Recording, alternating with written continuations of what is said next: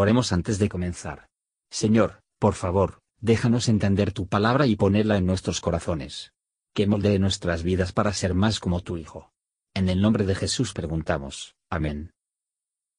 Salmo 58 Oh congregación, ¿pronunciáis en verdad justicia? ¿Juzgáis rectamente hijos de los hombres? Antes con el corazón obráis iniquidades, hacéis pesar la violencia de vuestras manos en la tierra. Enajenáronse los impíos desde la matriz, descarriáronse desde el vientre hablando mentira. Veneno tienen semejante al veneno de la serpiente. Son como áspide sordo que cierra su oído, que no oye la voz de los que encantan, por más hábil que el encantador sea. Oh Dios, quiebra sus dientes en sus bocas, quiebra, oh Jehová, las muelas de los leoncillos. Córranse como aguas que se van de suyo, enentezando sus saetas, luego sean hechas pedazos. Pasen ellos como el caracol que se deslíe, como el abortivo de mujer, no vean el sol. Antes que vuestras ollas sientan las espinas, así vivos, así airados, los arrebatará él con tempestad. Alegraráse el justo cuando viere la venganza, sus pies lavará en la sangre del impío.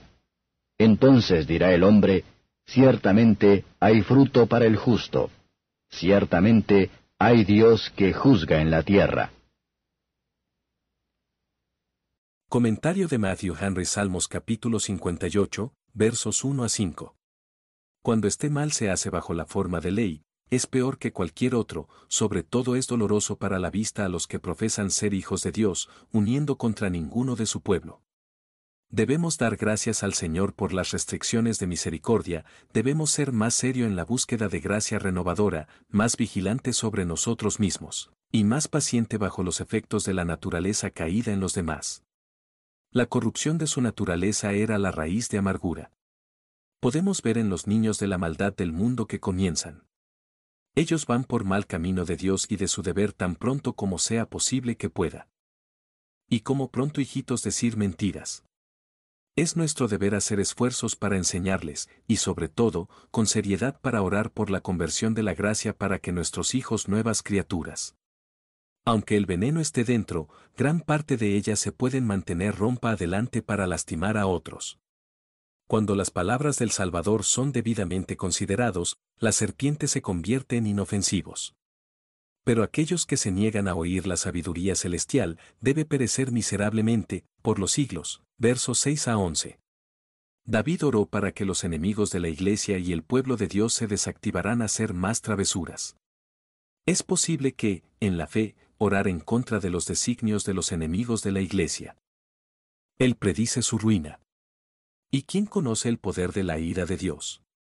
Las victorias del justo, en su propia persona y la de sus siervos, sobre los enemigos de la salvación del hombre, producen una alegría que no nace de la venganza, pero desde un punto de vista de la misericordia divina, la justicia y la verdad, que se muestra en la redención de los elegidos, el castigo de los impíos y el cumplimiento de las promesas.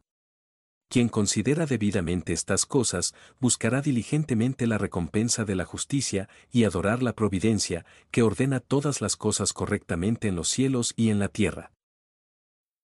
Gracias por escuchar y si te gustó esto, suscríbete y considera darle me gusta a mi página de Facebook y únete a mi grupo Jesús Answers Prayer.